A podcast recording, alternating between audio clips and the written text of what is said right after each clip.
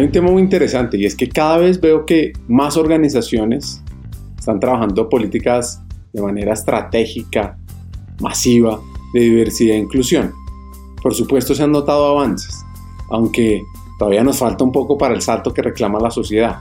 Es cierto que los departamentos de talento humano son nuestra guía en esto, pero depende de cada líder, de cada tomador de decisión, convertir esas culturas organizacionales en culturas diversas, inclusivas y con igualdad de oportunidades para todos.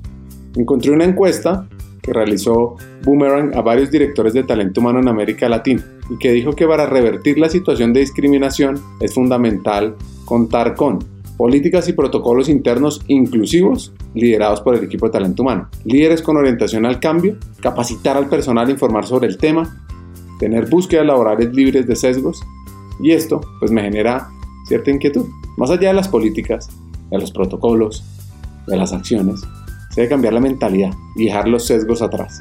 Esto lo va a responder Moisés Márquez, un hombre que respira samba, bossa nova y también empatía, compromiso y un propósito de vida fuera de serie, ser un facilitador para construir sueños diversos. Hackers del Talento, más que un podcast, es una comunidad, una comunidad que aprende a partir de las historias de CEOs, de líderes de talento humano, de influenciadores y pensadores, donde ellos nos comparten sus aprendizajes, sus historias de vida, para que juntos humanicemos las compañías en América Latina. Disfruten el episodio.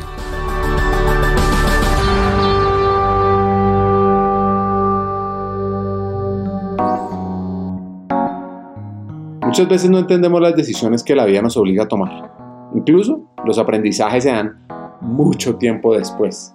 Y esto lo vivió Moisés, quien formó parte del ejército de Brasil y décadas después es el director de estrategia e innovación para recursos humanos en una gran empresa, en Coca-Cola.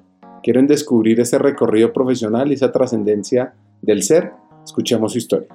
¿Cómo mi liderazgo se desarrolló? A los 18 en Brasil es obligatorio servir el, el servicio militar. Entonces me fui al ejército y la gente del ejército quería mucho que yo quedara ahí. Pero yo hice este un año de servicio y, y salí. Pero ahí también tuve grandes oportunidades de desarrollar uh, mi liderazgo como siendo el jefe de, del grupo de combate.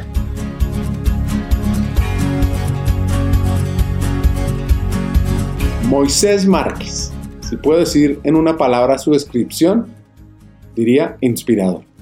Es una persona disciplinada, apasionado por generar desarrollo, sobre todo un ser empático. Su cargo actual es director de estrategia e innovación de recursos humanos para Latinoamérica en Coca-Cola FEMSA, donde aborda todos los temas que impactan el talento humano de esta multinacional, entre esos cultura, comunicación, gestión del cambio y su nueva pasión, generar diversidad e inclusión. La historia de nuestro hacker empieza en un pueblo en Brasil, Osako. Eso es en el municipio de Piracicaba, donde nacieron sus padres. El nombre de esta ciudad viene de un dialecto tupi-guaraní que significa lugar donde el pez para. Este municipio tiene un complejo industrial formado por más de 5.000 industrias. En una de esas industrias trabaja su padre, un hombre muy hábil con las herramientas y la mecánica. Y la mujer que más nos recuerda en su relato es la abuela de Moisés. Ella era la que lo recibía en su casa y cuando Moisés entraba encontraba un sinfín de aromas que le daban esas ansias por probar su plato favorito. Como todas las abuelas, siempre dejando huella en nuestros corazones.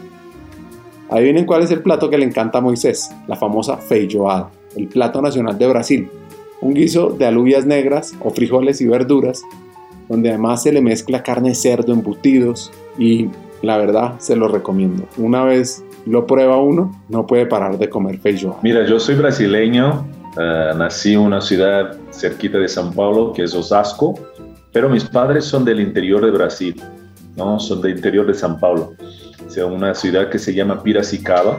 Los dos nacieron ahí y después vinieron a vivir en São Paulo, donde nuestra familia prácticamente eh, creció, ¿no?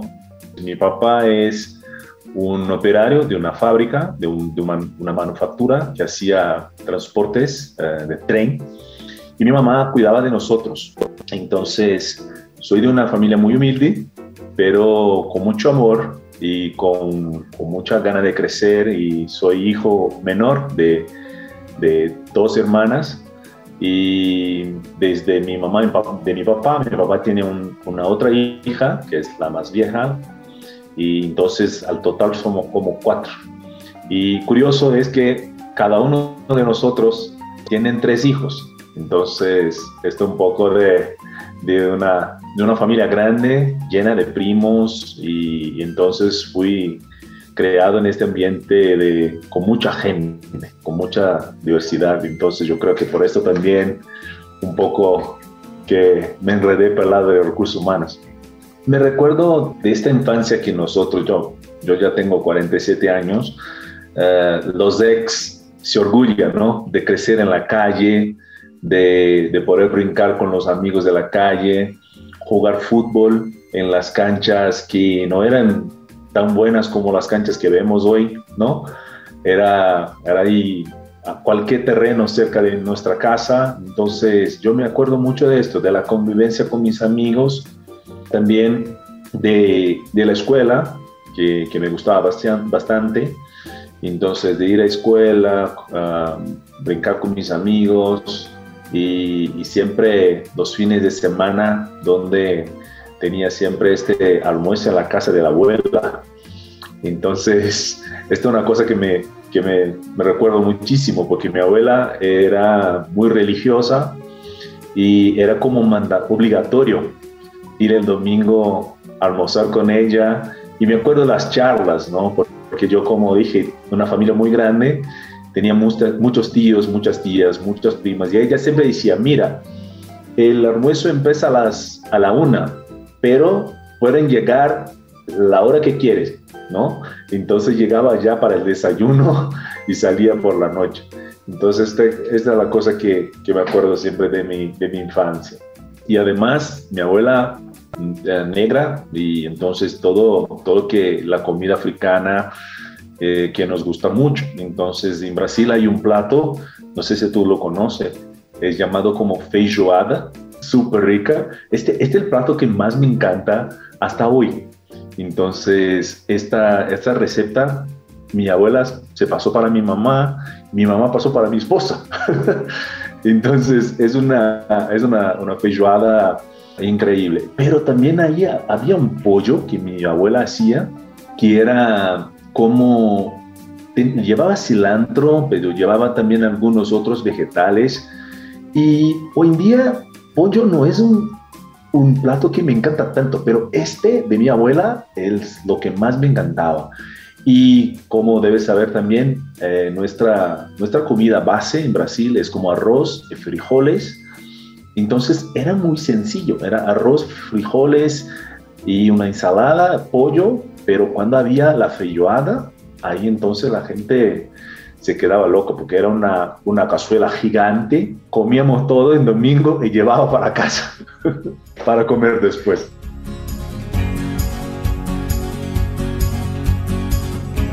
Nuestro hacker ha tenido que superar bastantes pruebas. Ha tenido conversaciones difíciles desde muy joven y también ha demostrado su alto grado de empatía para manejar esas situaciones. Una de las que más recuerda es una que sostuvo con su padre. En aquella ocasión, él debió decirle que no quería seguir una carrera de ingeniería y que él mismo necesitaba descubrir su destino, decidir hacia dónde iba a dirigir ese barco llamado Moisés Márquez. Su experiencia fue única. Logra viajar y después lo contrata General Motors, quienes le patrocinan sus estudios en Brasil, para darles un contexto, el 57% de los adultos de 25 a 64 años han terminado la educación media superior. Esto se aplica menos en el caso de las mujeres que en el de los hombres, ya que el 53% de ellos han terminado con éxito la educación media superior en comparación con el 60% de las mujeres. Era un operario y, y, pero un profesional increíble. Manejaba todo que era de mecánica entonces sabía mucho de mecánica y su sueño, su sueño era que yo iba, iba para la universidad para hacer ingeniería.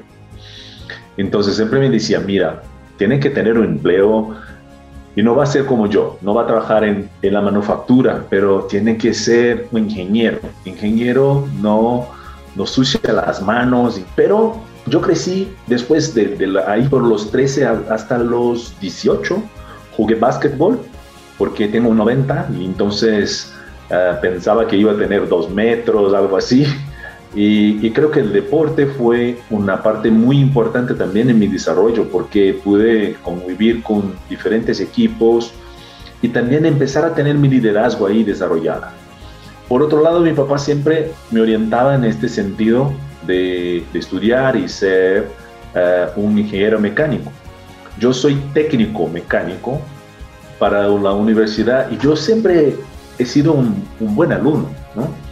Pero cuando empecé en la, en la universidad, uh, yo entré para, para ingeniería mecánica, pero me fui muy malo. Así, me perdí, porque yo no, yo no sabía, pero, pero fui mucho por mi papá. Entonces me quedé seis meses estudiando y me fui muy malo.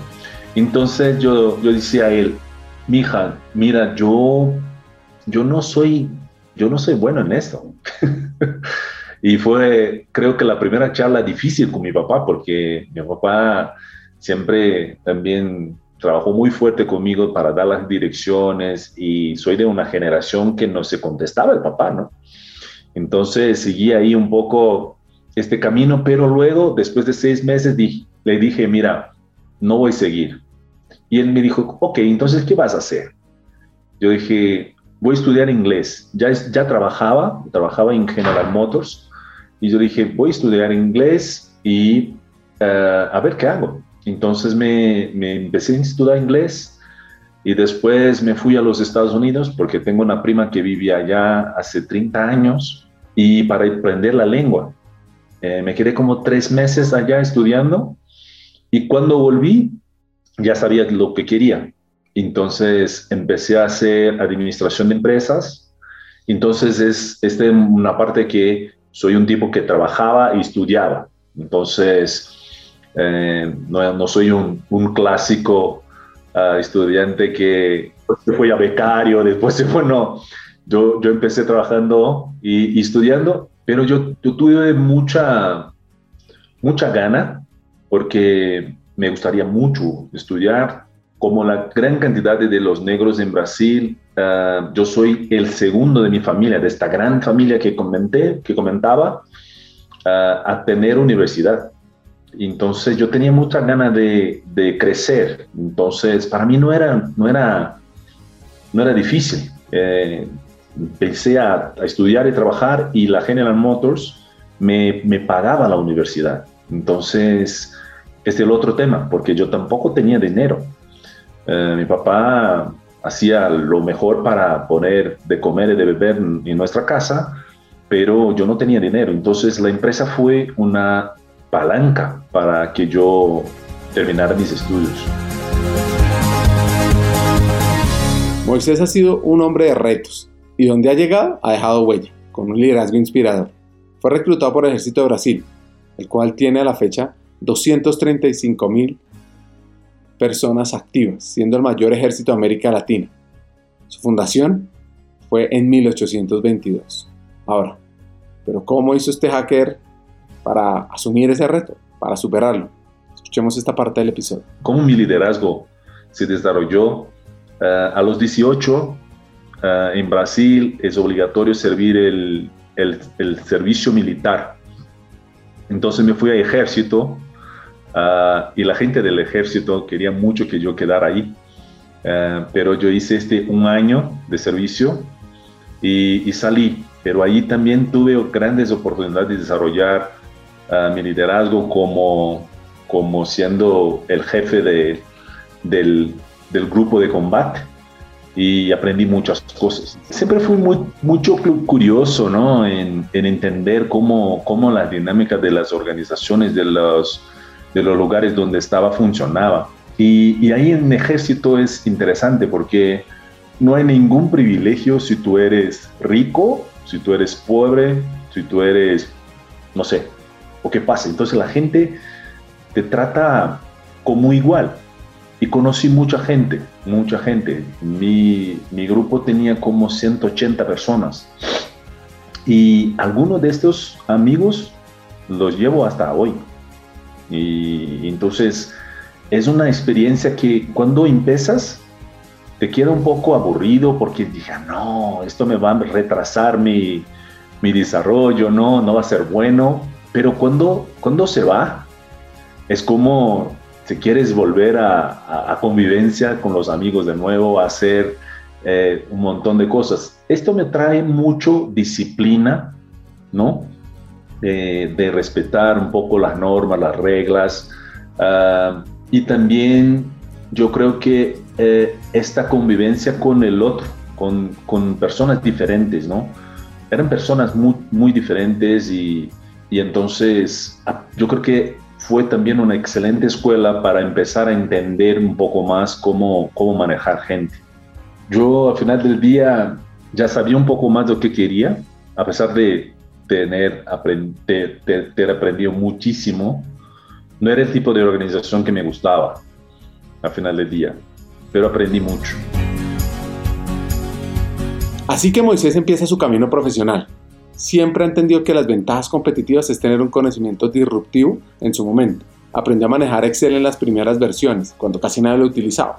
En el 89 se lanzó la primera versión de Microsoft Excel para Windows y existe algo curioso. A principios del 93, Excel se convirtió en el objetivo de una demanda por otra empresa que ya tenía a la venta un paquete de software llamado Excel en el sector financiero, ya que era un producto muy competitivo en el mercado. Como resultado de la controversia, Microsoft estaba obligado a hacer referencia al programa como Microsoft Excel. En todos sus comunicados de prensa oficiales y documentos jurídicos salía ese nombre. Esto, esto también es una parte interesante. Yo, yo que pensaba es, siempre tuve un sueño de tener una familia, de poder dar a ella lo mejor y también de, crecer. Entonces, como, estudiaba administración de empresas, luego mi rol en la empresa fue trabajar con los Excel, ¿no? Entonces empecé, con los números y hacía planeación para la manufactura. Entonces no empecé en recursos humanos. Empecé ahí y, este rol me, me, hacía muy alegre porque estaba estaba súper padre, estaba interesante y, y, de nuevo aprendía mucho. Pero con esta experiencia que tuve en, en los Estados Unidos, ya hablaba inglés. En esta época era, era muy muchas pocas personas hablaban inglés en, el mundo corporativo. Entonces me abrió una, una oportunidad de ir a trabajar en calidad de sistemas, que era este, esta área que cuida de las normas, que cuida de todo eh, que es eh, ISO 9000 y, y tal. Y yo trabajé ahí por mucho tiempo y hacía auditorías en recursos humanos entonces, los de recursos humanos siempre no se salió muy bien en las auditorías como hasta hoy. Ah, y entonces una vez eh, me invitaron a un, un, participar de un proceso ah, de reclutamiento como, como alguien para evaluar las personas. Y la, la, jefa de recursos humanos me, me, llamó después de este proceso y dije, Moisés, muy interesante la lectura que tú tienes del, de la gente. Entonces, ¿tú eres psicólogo o algo así? Yo dije, no, soy administrador, ¿no? No tengo... Y entonces, un día me invitó a ir a recursos humanos, así como hacer una experiencia crítica. No era, no era como hoy en día que tú tienes que tener la vacante y participar del proceso. Dije, ¿por qué no vienes a recursos humanos a aprender un poco y ahí me enseña también cómo armar todo el plan para que me salga bien en la auditoría. Y esto hace 23 años. Entonces ya empecé en recursos humanos como reclutamiento, después luego capa, capacitaciones, y nunca más ahí de, de, de, de recursos humanos. Entonces el sueño no era tan claro así de, ah, tengo un, tengo un objetivo y quiero lograr esto, pero yo creo que a lo largo del, de mi carrera fui desarrollando este sueño, eh, ese, sueño fue se quedando más grande y hasta que, hasta que llegué aquí.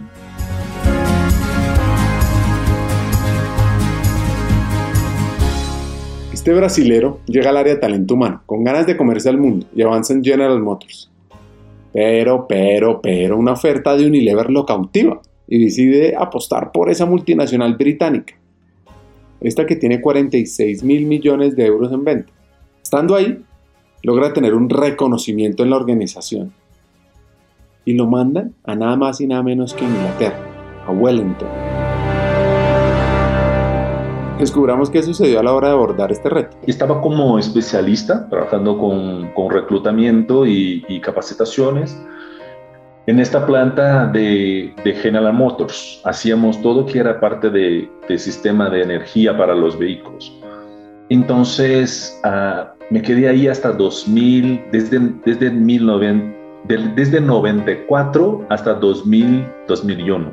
Y ahí entonces um, yo ya estaba pensando en tener un rol un poco más de generalista. Ah, en esta época hablábamos del de la consultoría interna, no era el, el HRBP que tenemos hoy, pero es muy similar.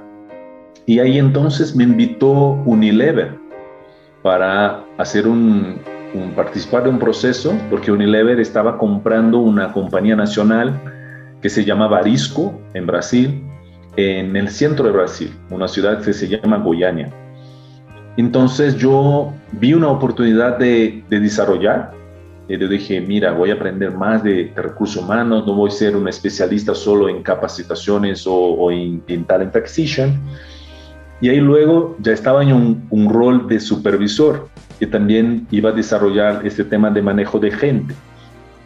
Me fui a esta planta ah, que tenía como 5.000 empleados, donde parte de los empleados era, era mi responsabilidad. Una planta de, que hacía ah, todo ketchup y, otras, y otras cosas buenas de Unilever. Uh, y, tenía, y yo tenía como seis personas en mi cargo. Entonces esta fue la primera experiencia de, de salir de, un, de, un, de una empresa y ya empezar en esta que tenía un reto de también todo trabajo de cultura, porque era una compañía holandesa, Unilever, comprando una, una compañía brasileña. Entonces ya empiezo también a tener un poco más de contacto con todo que es desarrollo organizacional. Me quedo en esta planta como dos años, dos, tres años, y me voy a una otra planta de Unilever, una otra, una otra fábrica, que se queda en Indaiatuba, interior de São Paulo. Esta ya era un otro negocio de Unilever. Todo que es higiene y limpieza. Entonces, esta fue un, un, rápido periodo ahí. Y ahí me invitaron, porque yo ya estaba listo para, para ser gerente. Entonces me invitaron a ir a hacer una, una experiencia crítica en Inglaterra. Y esta fue una de las experiencias más relevantes de mi vida, yo creo, porque en principio era solo para seis meses un proyecto. Entonces fui con mi esposa, mi esposa, nosotros no teníamos hijos en, este, en, este, en esta época.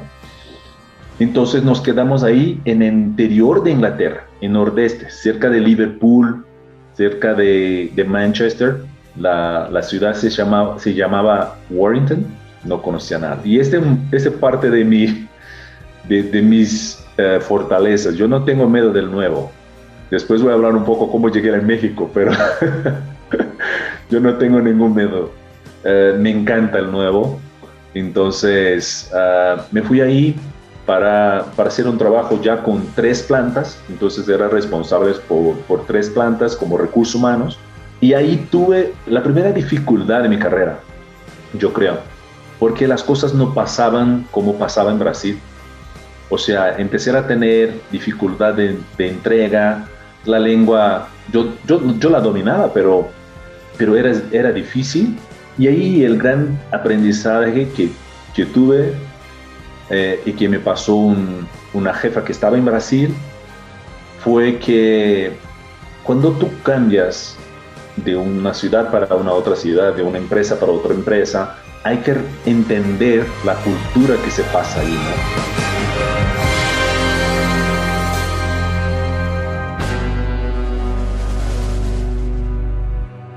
Moisés estaba frente a un proyecto de aprendizaje. No entendía la dinámica cultural y operativa del lugar, lo cual no le permitía avanzar. Si uno entiende la cultura, si uno entiende la dinámica, pues es muy difícil implementar proyectos en las compañías. Él se dio cuenta que los ingleses tenían unas creencias, unas costumbres y unas motivaciones muy diferentes a las que él estaba acostumbrado. ¿Qué pasó? Pues que le tocó replantear su metodología e incluso su estrategia. Ahora, ¿a ustedes les ha pasado cuando trabajan con equipos multidisciplinarios de diferentes países? Bueno, pues llega la implementación de un proyecto y miren todo lo que pasó y cómo lo resolvió.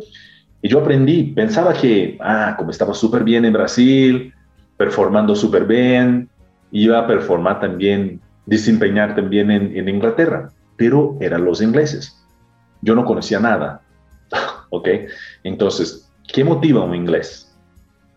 ¿Cuál es la relación que un inglés tiene con el trabajo? ¿Cuánto gana un inglés?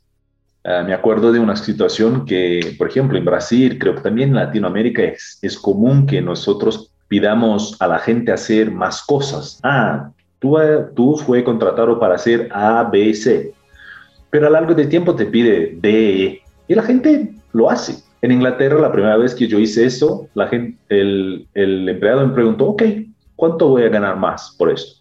Entonces empecé a ver que la relación con trabajo era completamente diferente. Entonces yo tuve mucha dificultad de entrega, de implementar cosas. Otro tema, ahí fue entender, eh, en Brasil nosotros decimos muchos que los ingleses son polite. Ah, los ingleses son mucho, muy polite y tal. Y solo en Inglaterra yo fui a entender lo que es el polite, porque ellos no entran en conflicto. Por ejemplo, en Brasil si presentamos algo y uno no gusta, o no, no cobra sentido, ya dije en, en, frente de todos, ¿no? Dice, mira, esto yo creo que no, no estoy de acuerdo. Uh, un inglés nunca, nunca hace eso.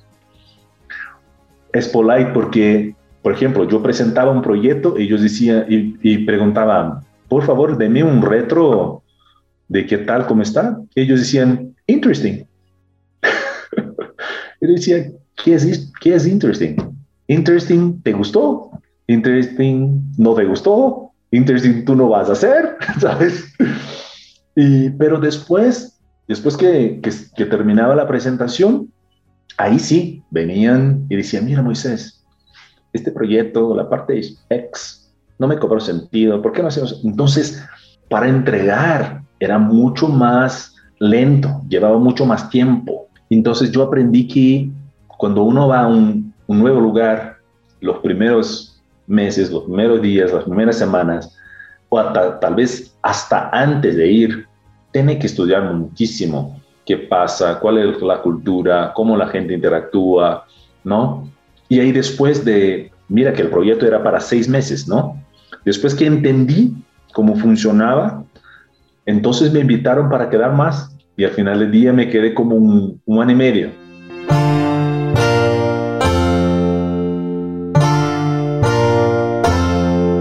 Hay bendiciones en la vida que vienen dobles.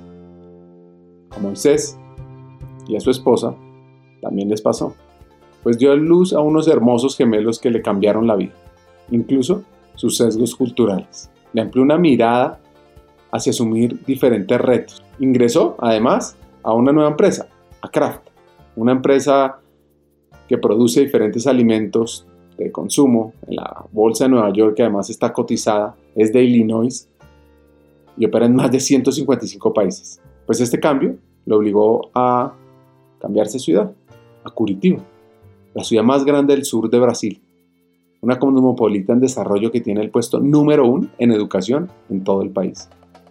Pues de acuerdo con un estudio que realizó Simonsens Asociados, Curitiba es una de las cinco mejores ciudades para invertir de América Latina. Así que si tienen unos pesitos, ya saben dónde llevarlos. El gran cambio que hubo en mi vida cuando nosotros tuvimos los gemelos, fue que mi relación en términos de familia se cambió completamente. Entonces, ahí un poco hablando de, cultura brasileña, ¿no? Los hombres brasileños en general tienen como cuáles son las tareas de, la mujer y las, tareas de los hombres. Cuando tú tienes gemelo, tiene que hacer de todo. Entonces yo empecé a cocinar, yo empecé a limpiar, yo empecé a cuidar de los niños y porque también la mamá tenía que, que seguir trabajando. Ah, este fue un cambio súper fuerte, pero para mí transformador. En Kraft ya estaba con ya una posición gerencial y me volví a vivir en Piracicaba.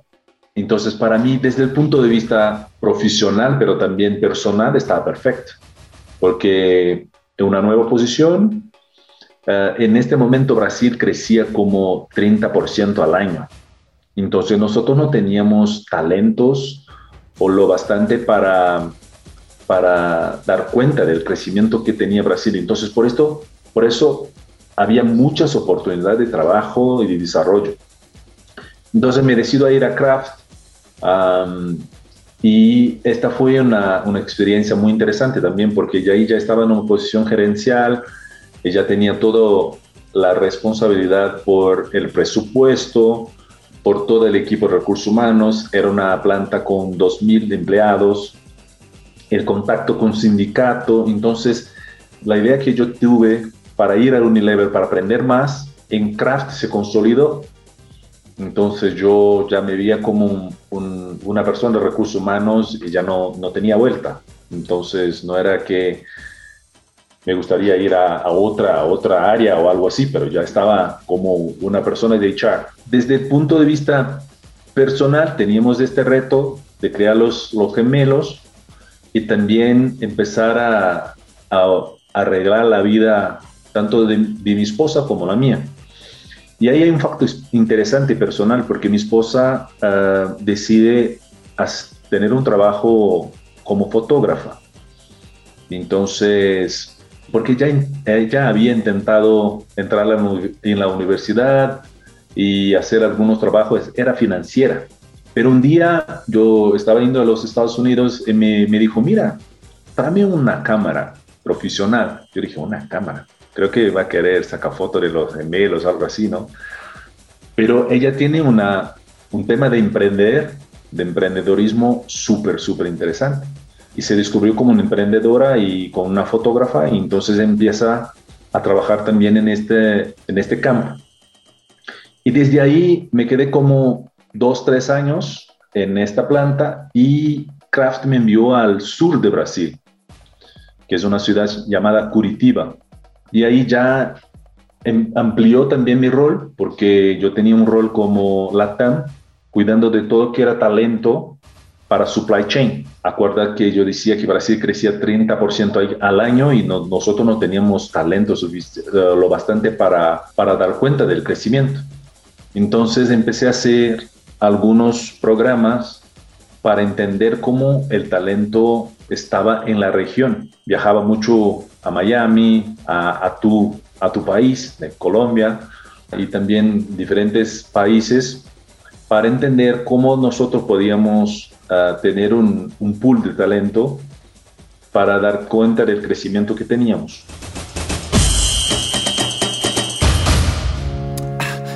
Hagamos una pausa. Hackers del Talento busca humanizar las compañías, compartir experiencias y mejorar la realidad laboral en Hispanoamérica. Necesitamos de una comunidad, porque solo es imposible. Así que tu apoyo es fundamental. ¿Cómo? Compartiendo nuestros episodios por WhatsApp, por las redes sociales, suscribiéndote a nuestras plataformas y comentando. Ya hay varios que se han montado en esta comunidad. Gracias a Crip Bogotá por tu apoyo y cerramos esta pausa. Continuemos con el episodio.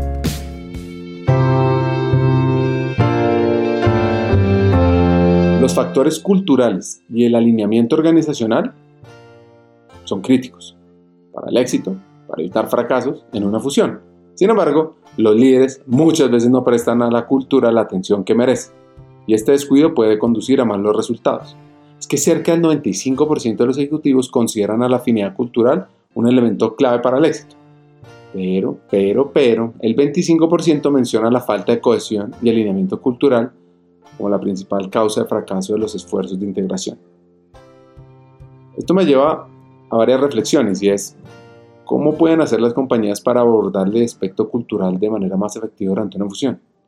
¿De qué manera puede la oportunidad transformacional que ofrece una fusión sentar las bases de una organización saludable y de alto desempeño para el futuro?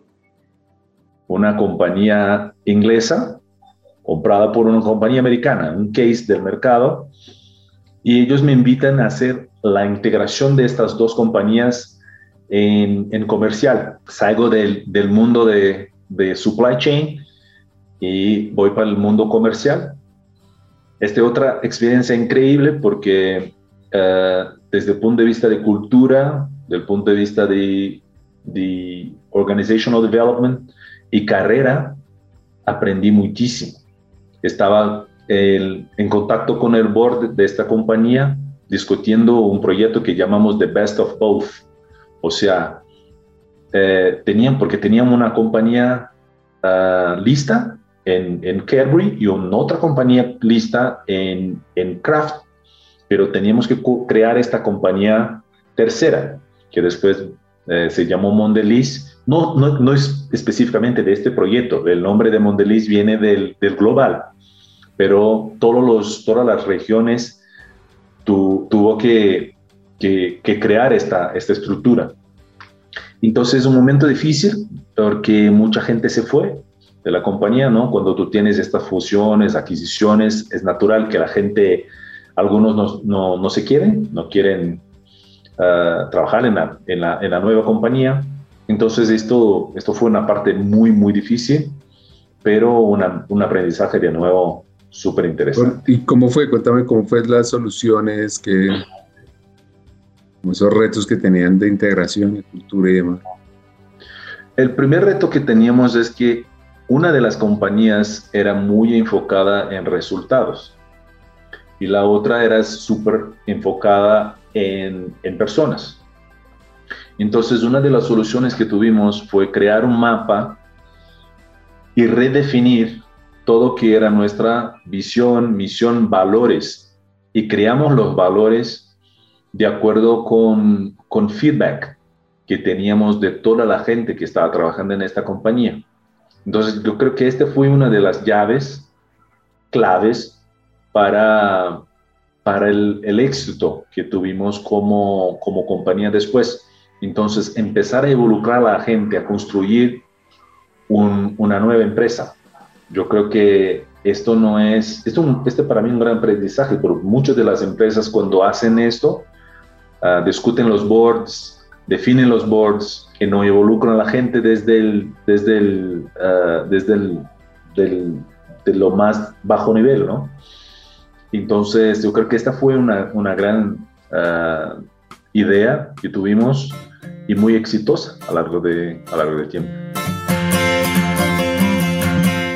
Moisés le han encantado los retos y los riesgos. Eso sí, el hecho de cambiar de culturas corporativas le ha dado una importante visión estratégica, la cual buscó implementar en un cargo directivo y así llegó a Novo Nordisk, al cargo de Senior Director of Human Resources, una multinacional farmacéutica danesa. Esta es una de las empresas líderes en el segmento de insulinas y cuidados en la diabetes. Se la considera la mayor empresa de Dinamarca y una de las más grandes farmacéuticas de Europa. Ahora, presten atención lo que le pasó a Moisés. Entonces, yo pensaba que iba a ser un gerente, pero después que, que, logré ser gerente, ya pensaba, ah, ¿por qué no un director? No? Entonces, eh, porque siempre vi, me vi como una capacidad estratégica muy, muy fuerte y me gustaba mucho la idea de poder apoyar a, a los boards o un presidente o número uno. Y entonces me invita a Kimberly Clark para hacer un trabajo de, desarrollo con todas las plantas que ellos tenían en Brasil, como seis plantas, 14 mil empleados. Ah, y yo iba a estar muy cerca del board, porque todo, todo el trabajo de, de desarrollo, todo el trabajo de, de Great Place to Work estaba muy enfocado en las plantas. Ah, para hacer la longa historia corta, ah, o la larga historia corta, ah, yo me quedé como dos años en esta posición y ya me fui a, a Associate Director para, como desarrollo de esta compañía. Y Kimberly fue una empresa muy interesante, pero la empresa que, que menos tiempo me quedé. Me quedé como cuatro años ahí. Y después, ah, finalmente, yo tenía la oportunidad de, de, hacer, de realizar mi sueño, mi, sueño, de ser el número uno de recursos humanos, uh, trabajando directamente con, con, el presidente y también con el board uh, en esta empresa que yo, donde estaba antes de venir a, a México, que era Novo Nordisk, una compañía dinamarquesa que me quedé como seis años ahí y ahí uh, me consolidé como, como director uh, con una actuación muy, muy interesante, responsable por todo, por todo recursos humanos de esta compañía.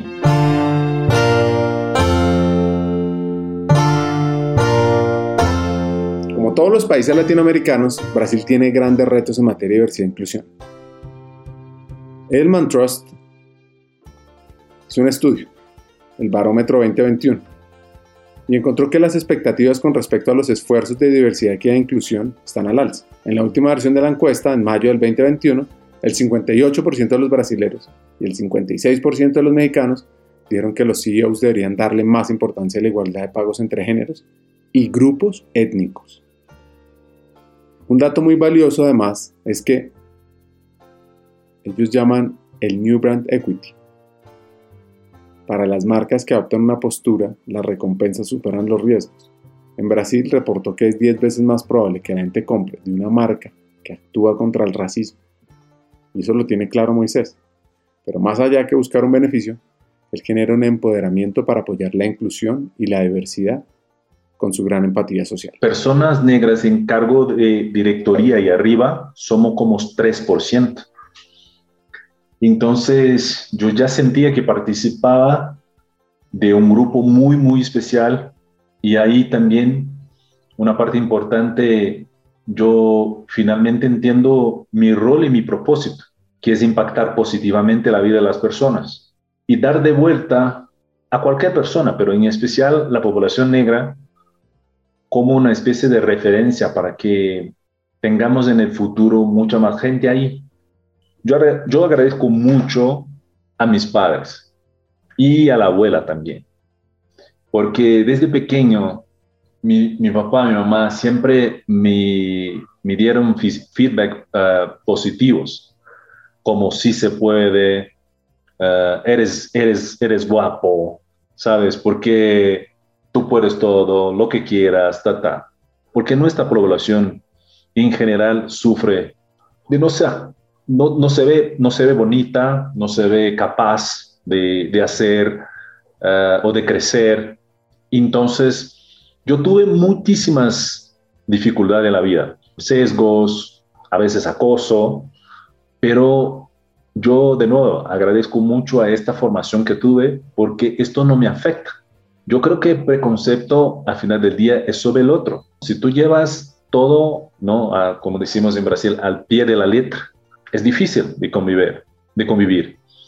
Pero yo me sentía un, un privilegio, o sea, yo trabajé muchísimo para llegar a esta posición, pero también con una responsabilidad de ayudar a los otros y de contar a los otros que es posible. Entonces, por ejemplo, hoy en día yo hago mentoría para personas negras para ayudarlos a crecer, para seguir creciendo. Entonces, oíste mi historia. No nací un, un lugar de gente rica, uh, pero nací en un lugar de un hogar de gente con mucho amor y mucho valor. Entonces yo creo que esto, esto crea un, un adulto con ganas, con responsabilidad, y ahí también descubro este, este propósito. O sea, yo puedo ayudar mucho más de este lugar porque ahora, ahora tengo una voz más alta. Puedo llegar a diferentes, a, diferentes lugares. Puedo, de nuevo, este tema de, de la red social, LinkedIn. Eh, yo tenía cuando empecé en, en Novo Nordisk, que creo que alrededor de 5 mil seguidores. Esto se saltó tres veces más. Hoy tengo como 17. Porque puse mucho mi voz hacia afuera y conté, hacía mucho esto, esta cosa que tú haces, o sea, los podcasts, también charlas para hablar con la gente. Y logramos mucho crecer en, en, en esta compañía, en, la cantidad de, de negros en, en, la compañía. Pharma es, una, es un sector eh, de élite. Entonces, históricamente en Brasil no se admitía tener negros en Pharma y tampoco orientales. La presencia de la mujer también era, era muy, muy poca. Y logramos crecer esta población, población en, o esas minorías en, en, la, en la empresa hasta llegar al punto final que desde nuestra dirección, cuando empecé éramos 10, como 8 hombres y 2 mujeres, y cuando salí éramos 50-50. Entonces, yo creo que ahí tuve la oportunidad de realmente impactar de forma muy, muy positiva una organización uh, y trayendo el tema de diversidad e inclusión como una agenda de negocio.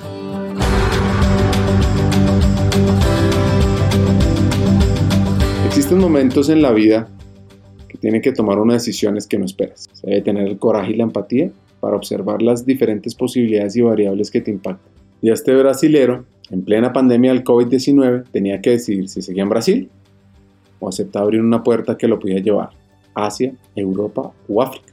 Pues él terminó decidiendo lo mejor para su entorno y donde puede desarrollar su propósito. Entonces yo estaba ahí y ya llevaba como seis años en esta posición y, y hablando un poco con Novo Nordisk, uh, cuál era el próximo paso.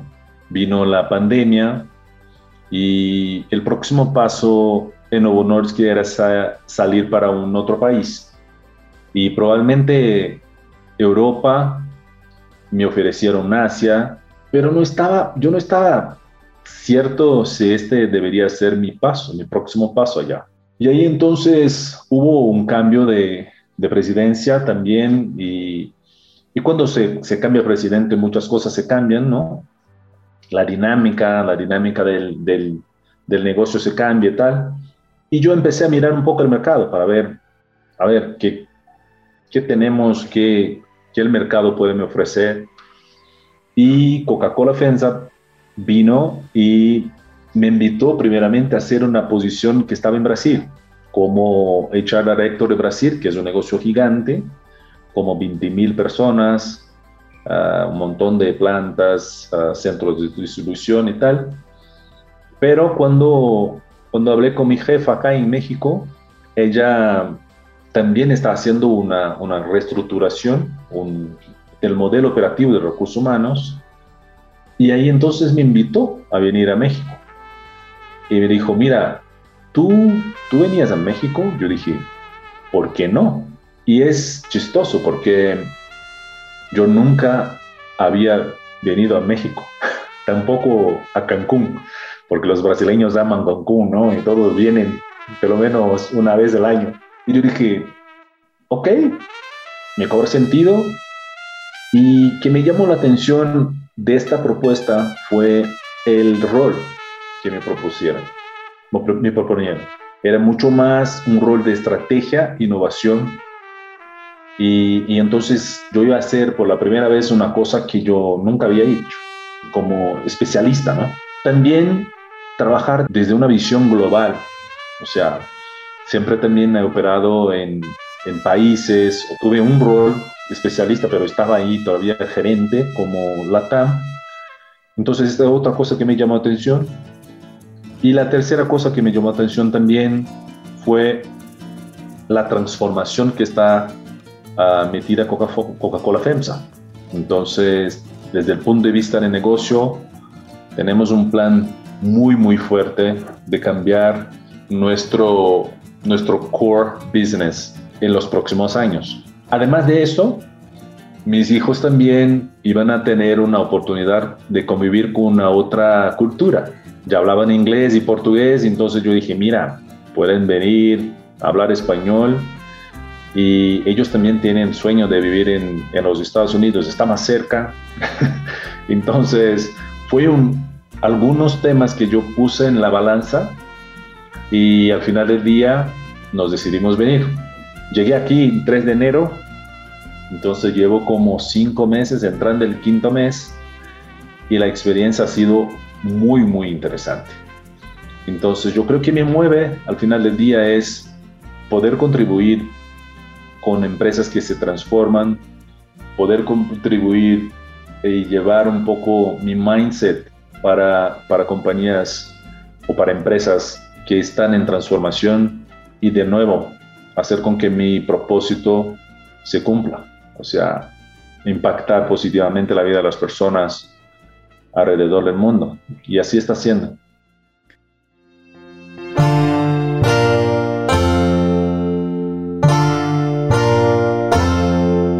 Moisés llega a Coca-Cola FEMS al rol de HR Corporate Director of Strategy and Innovation para América Latina. Uf, en otras palabras, líder de talento humano para la estrategia y la innovación. Y desde esa posición, estas son las acciones que aborda. esta es una excelente pregunta. Yo descubrí hace, hace un rato. Entonces, en términos de, vamos a decir así un poco de, rol, ah, yo manejo todo que es estrategia para recursos humanos. Entonces, nosotros estamos enfocados en estrategia a mirar hacia afuera y ver cuáles son las mejores prácticas, cuáles son ah, las tendencias de recursos humanos y cómo creamos este HR of the Future, Future of Work. Ah, entonces es una, es, un, es una función muy, muy estratégica. En, estrategia no manejamos nada que es operacional. Entonces toda la parte analítica ah, de recursos humanos también está ahí. Entonces, esta es una pata. El otra pata es Change Management. Esta es una, una estructura muy interesante que lleva Coca-Cola FEMSA. Yo no, yo no la tenía en otras empresas donde trabajé y esta, esta pata apoya todo que es eh, transformación digital. Entonces nosotros estamos metidos en una gran transformación digital, no solo del negocio en frontline, pero también todo en los procesos, en la gente, en la gestión. Entonces, tengo una área de change que soporta todo el negocio ah, en cada uno de estos temas digitales. La otra pata que llevo, súper importante, creo que es, es una de las más importantes, cultura. Entonces yo manejo cultura, diversidad, equidad e inclusión y experiencia con colaborador. Entonces, todo nuestro, nuestra propuesta de valor, nuestro ADN que llamamos, o sea, nuestros valores, ah, también encuesta de clima, todo, todo, todo lo que es cultura está ahí conmigo. Este tema de diversidad, equidad e inclusión, tenemos una, una meta pública declarada, queremos tener hasta 2030 40% de mujeres en nuestra organización. Como tú y debes saber, nosotros hoy en día somos una compañía en su gran cantidad masculina. Y, entonces este es un cambio que me encantó. O sea, poder contribuir también para esta transformación va a ser algo súper padre. Y el otro final es comunicación interna.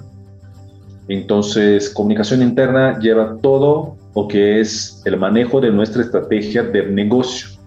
Entonces, esta transformación que vamos a tener maneja mi, equipo de, comunicación interna mucho de la mano con uh, comunicación externa. Entonces, son temas muy, muy estratégicos, muy interesantes y estoy creando la dirección. Entonces, yo digo que descubrí ahorita qué voy a hacer porque justo uh, terminamos los planes y todas las ideas y ahora, y ahora vamos a salir por la calle entonces vamos a empezar a visitar los países y contarles también un poco al final del día qué es esta dirección. Pero estoy muy, muy contento y muy feliz con esta, con esta oportunidad porque yo creo que de mis fortalezas, Coca-Cola FEMSA hoy en día está utilizándola todas.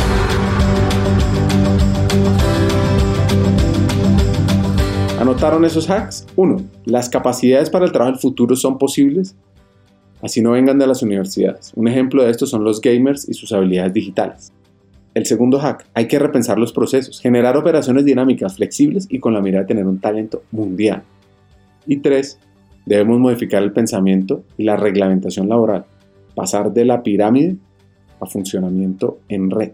Hay un reto muy importante de, mirar qué se pasa en el mercado. Entonces, yo creo que hoy en día la compañía es muy exitosa, tiene un asset de distribución súper importante, pero para seguir creciendo y para seguir desarrollando para los próximos años hay que mirar hacia afuera. Y el otro bucket para mí, o la otra pata, es todo que es cultura. Yo soy, yo soy de un tiempo donde se preguntaba al CEO cuáles son los retos, cuáles son las, las preocupaciones, y el tipo respondía, ah, no, que tenemos que tener una EBITDA de tanto, de, los números, ¿no? Hoy en día las preguntas para los CEOs se habla de cultura, se habla de diversidad, equidad inclusión, uh, y ESG. Entonces, yo creo que esos son los temas más importantes que tenemos en la mano. Mira, yo pienso que hay tres cosas que tenemos que pensar. Uno es el talento como tal, como hemos contratado, uh, desarrollado, Ah, retenido, yo creo que no va a funcionar más. Entonces, el futuro del trabajo y el talento que vamos a tener, yo no creo que va a ser como hoy en día. O sea, un empleado que trabaja de, de, las 8 de la mañana hasta las 5 de la tarde o de las 9 hasta las 6 de la tarde, que tiene un trabajo híbrido, está 100% virtual o sea, está 100% presencial. Entonces hay que pensar cuáles son las capacidades que tenemos que desarrollar y de dónde viene este talento. Entonces, otro día estaba en una charla en la, empresa y estábamos hablando del futuro. Y decía, no, que tenemos que ir a, tal universidad para... Yo no sé si las capacidades de futuro las tienen la universidad. Por ejemplo, el talento digital no está ahí. Yo estudio mucho de esto Ah, por ejemplo, los gamers son las personas que van a ayudar a crear esta, esta disrupción o esta transformación digital que queremos. Y tal vez este no está en la universidad. Tiene hoy, no sé, 16, 17 años, 18, y ha aprendido a desarrollar games desde su casa. Entonces, este es un primer tema. El segundo tema, yo creo que es repensar los procesos. Y el tema de flexibilidad es crucial para este tema. Es muy, muy importante. Entonces, pensar con, con un talento mundo. En FEMSA ya estamos teniendo algunos ejemplos, pero estamos empezando. Por ejemplo, yo tengo mi gerente de Change, que es en Guatemala. Ella trabaja desde allá y es de mi equipo de Corporativo de México, pero está ubicada en Guatemala. Tenemos gente ya en Argentina, tenemos gente ya trabajando fuera de la Ciudad de México. Ah, entonces, este es un, un súper reto. Por otro lado, yo creo que la gente va a tener muchos beneficios de trabajar desde un otro país, de otro lugar, para una empresa que se quede en un otro país. Y el último, yo creo que este es lo más retador. Y ahí, Ricardo, te, te hablo con confianza, pero hay que rever toda la parte laboral, ¿no? La parte laboral es muy, muy desarrollada en un pensamiento piramidal. Y el pensamiento para dónde vamos es red. Estamos creando un ecosistema. Entonces, para esto no, no, las leyes tienen que cambiar. Ah, creo que la pandemia es un, un, excelente ejemplo que tuvimos que adecuar todo lo que es teletrabajo, ¿no? Y tal, pero lleva tiempo. Las empresas van adelante y después las leyes van, van después, pero hay un tema laboral súper importante que tenemos que, cambiar. Entonces yo creo que desde el punto de vista de talento es básicamente eso.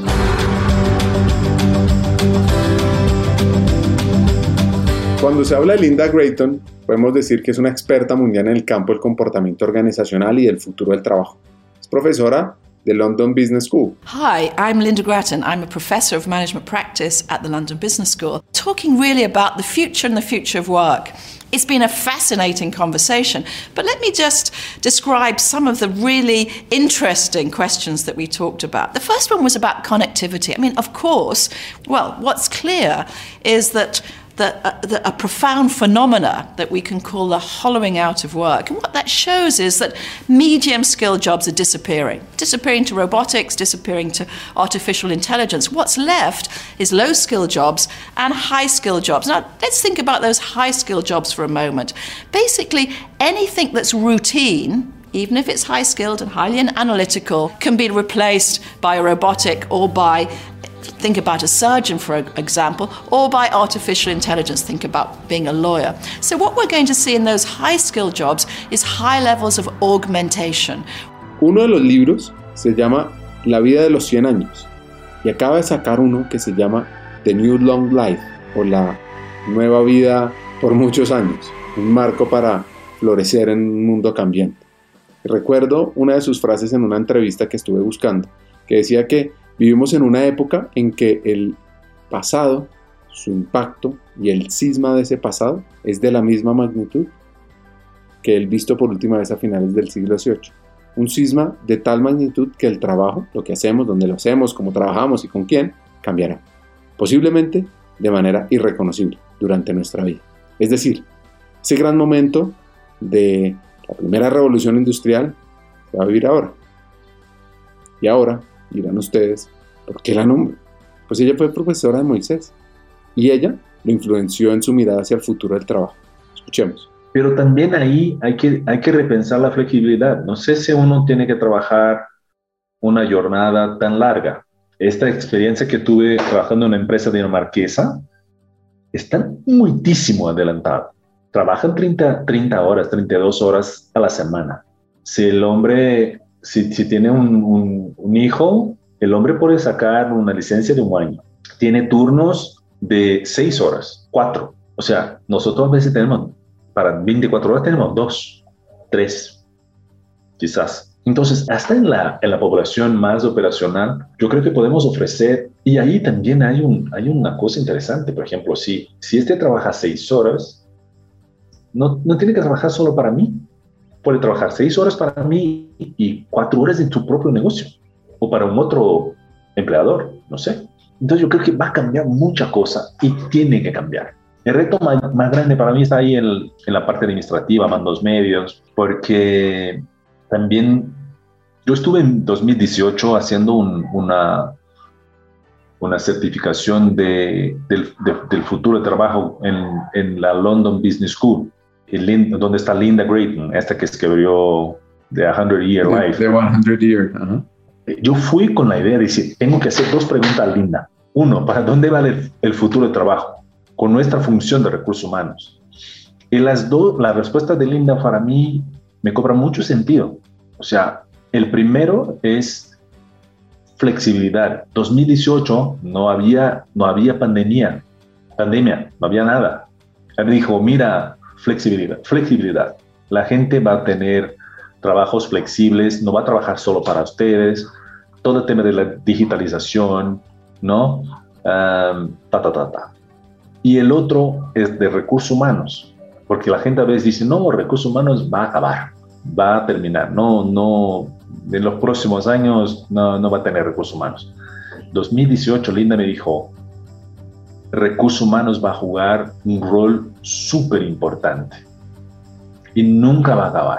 Y, y, ahí vino la pandemia y recursos humanos jugó un rol mm, súper importante. Yo arriesgo a decir que si, si, si una empresa no, tiene, no, no tenía un, buen recursos humanos a lo largo de la pandemia, estuvo muy, muy eh, con problemas porque fue el ojo de recursos humanos, eh, fue la crisis de recursos humanos, ¿no? No fue la crisis del, del financiero. Tuvimos que mirar a la gente de una u otra manera, a ver cómo estaban las familias, qué cosas podíamos, podíamos hacer para aliviar el estrés, esta cosa que solo recursos humanos saben.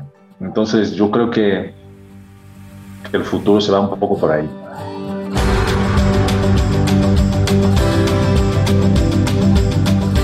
Uno de los objetivos de desarrollo sostenible es la igualdad entre hombres y mujeres y la no discriminación por raza, religión o sexo, que debe ser una de las prioridades en el siglo XXI.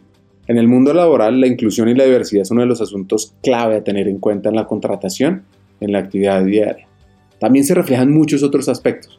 Repercute en la productividad, en los resultados, en la innovación, en la percepción que las personas tienen respecto a la empresa y eso impacta a la marca empleador.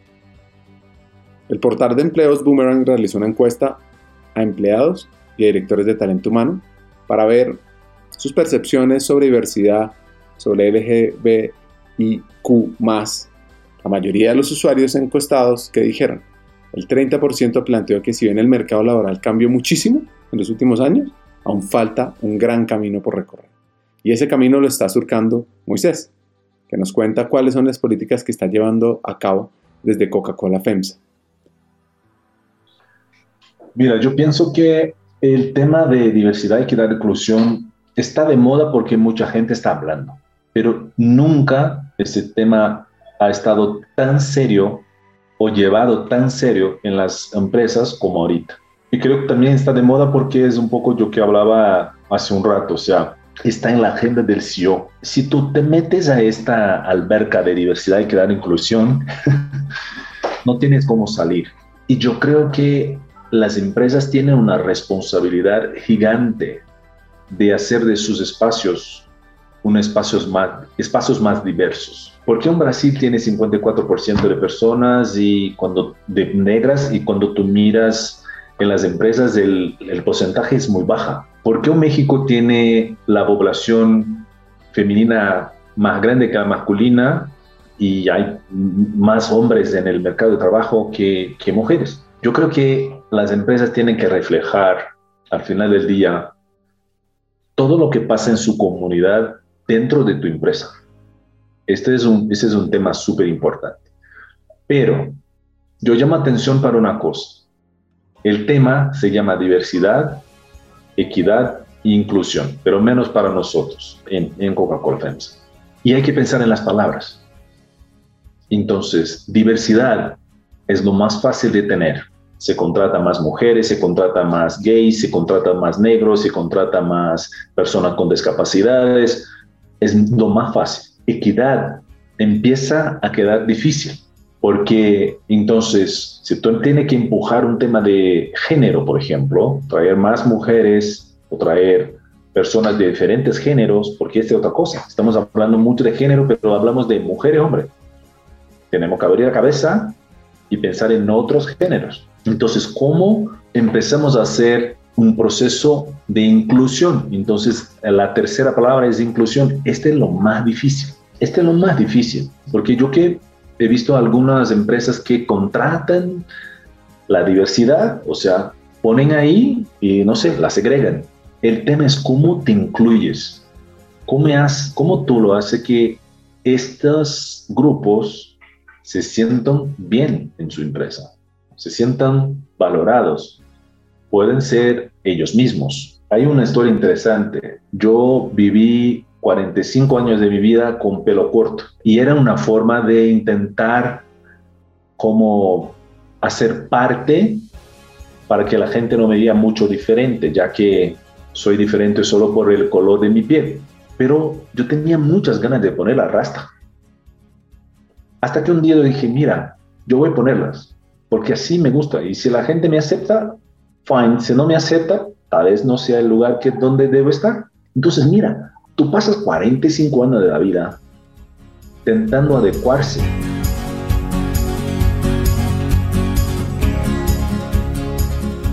América Latina es una región amplia, poblada y heterogénea. Las políticas de inclusión pueden variar por países. Eso sí, hay problemáticas similares. Esta misma encuesta que les conté antes reveló que al momento de detectar qué les falta a las organizaciones para ser inclusivas, 35% de los usuarios dijo que carecen de suficiente capacitación, información y apertura para evitar estigmas. 24% cree que no cuentan con políticas y protocolos inclusivos, articulados por el equipo de talento humano. Y un 17% plantea que necesitan tiempo, ya que la situación tiene relación con un cambio social. Otro 17% declara que las instituciones no poseen líderes con orientación al cambio.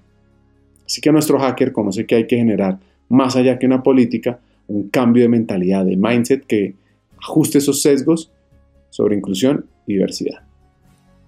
Tienes que tener un propósito. ¿Por qué va a contratar? Yo tengo una, yo tengo una analogía que diversidad e inclusión es como el árbol. O sea, diversidad son los frutos. Si tú enfocas solo en los frutos y no focas, enfoca en mojar la raíz, porque es en la raíz que vive la diversidad.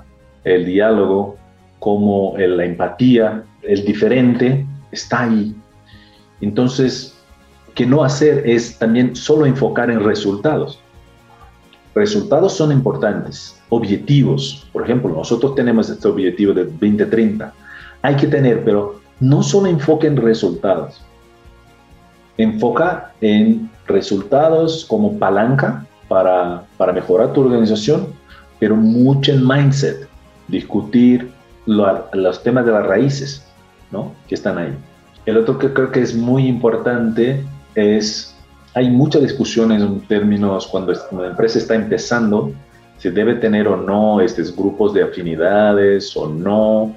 Eh, yo siempre recomiendo que sí, porque los grupos son importantes para crear sentido, para crear propósito. Ah, pero también los grupos no pueden ser de segregación, de segregación es parte de una evolución. Entonces empiezas con los grupos para entender cuáles son los, dolores, cuáles son los temas que tenemos que trabajar, cómo este grupo ve la organización y después vamos ampliando el grupo, no solo con, con las minorías, trayendo más diversidad para los grupos de, de, de SG. Yo creo que en general, en general es esto. Hay un montón de cosas. Si quieren, después me escriben. Puedo dar algunos otros tips, pero en serio, hay que, hay que mirar este tema como, como parte de negocio.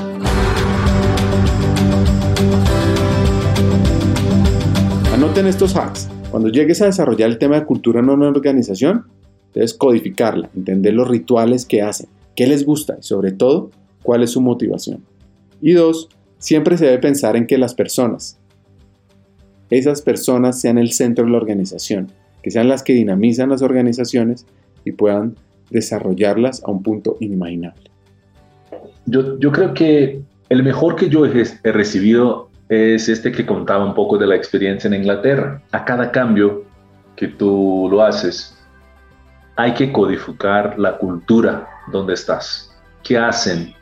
¿Cómo comportan? ¿Qué les gustan? Y el otro que, que para mí aprendí muy, muy temprano es que personas en primer lugar. Eh, la empresa que piensa o la persona que piensa solo en el resultado, no piensa que para todos los resultados son hechos por personas. Hasta los robots son hechos por personas. Hay que entender de gente, hay que entender, tener una mirada diferente, hay que saber de, de los sueños, de las motivaciones, cómo tú apoyas a la gente. Este es uno de los, de los mejores consejos que yo ya he recibido. Y ahí me quedé pensando en esta pregunta tuya de cuál es el mejor consejo, consejo que yo he dado. Creo que tiene que preguntar a la gente, no sé. Porque, no sé, yo, yo tuve mucho, yo, yo he tenido muchas personas en mi vida súper importantes, practico mucho, platico mucho, entonces hay que preguntar a la gente. Pero hay un concepto que yo siempre intento pasar para la gente que este del, es parte de uno de los siete, siete hábitos de, de, las personas uh, exitosas o algo así, ¿no? De este libro, mm. que habla un poco de, de, tres, tres zonas. Una es que la zona de control, ¿no? Donde tú puedes decidir qué vas a hacer, dónde va a comer, cuántos hijos va a tener, la marca del coche, lo que sea. Hay una otra zona que es la zona de influencia. Ahí tú no puedes decidir, solo influenciar. Entonces yo voy a hablar con Ricardo, que voy a hablar con alguien que puede lograr alguna cosa. Y hay una tercera zona que es la zona de preocupación. El gran consejo que yo intento pasar para la gente, para mi familia, para mi equipo, para mis amigos, es hay que disminuir esta zona de preocupación, porque el libro dije que, dijo que mucha gente vive ahí preocupado, qué va a pasar, el dólar va a subir, no va a subir, la pandemia, y no viven, no pueden actuar, no pueden lograr cosas. Entonces hay que enfocar en esta zona de control y de influencia para expandirlas y hacer de la zona de preocupación una zona más, más pequeña. Todos los cambios que yo he hecho en mi carrera, pensé siempre con esta idea. Entonces yo hice una carrera o yo he, he hecho una carrera sin fronteras. Porque de verdad yo creo que, que esta idea que tú es el piloto de tu carrera, Tú haces el mundo corporativo y de nuevo, Ricardo, tú, tú hablas con mucha gente. Hay mucha gente que, que no están felices. Yo soy un tipo un poco raro. Me encanta el mundo corporativo. Es una de las soluciones para mi vida. Todo lo que tengo, todo lo que proporciono, todas las, las emociones, todas las cosas que ya he vivido son fantásticas. Pero yo soy muy honesto conmigo. Ya tuve situaciones donde no estaba feliz y entonces procuré un nuevo espacio. Entonces el problema a veces no es del, de las empresas, es tuyo. De nuevo, tú tienes control, tú tienes la influencia. Entonces no te preocupes, sigue ahí y va a ser exitoso, exitosa. Escuchar la historia de Moisés es apasionante, inspirador. Su empatía, su liderazgo, sobre todo ese deseo de crecer, de evolucionar, de nacer en un pueblo chiquito en Brasil, de tener ese reto de combatir muchos sesgos de raza. Aquí les dejo mis diferentes hacks y la inspiración que me dejó Moisés. 1. La verdadera inclusión y diversidad de una organización no se mide en cifras o porcentajes de participación. Se mide desde el cambio de mentalidad de cómo me veo igual que el otro. 2. El futuro del trabajo no está en las universidades actuales, está en encontrar las competencias clave en el talento humano que lo ha desarrollado por pasión, como los gamers. Y tres, siempre que se llega a una nueva posición debes entender y decodificar la cultura de la organización, ver sus dinámicas, sus operaciones, su lenguaje, sus motivaciones, las relaciones de poder, porque así vas a poder impactar de manera rápida, ágil y transformadora en tu equipo y en la empresa. Hasta un siguiente episodio y sigamos hackeando el talento, el talento humano multicultural.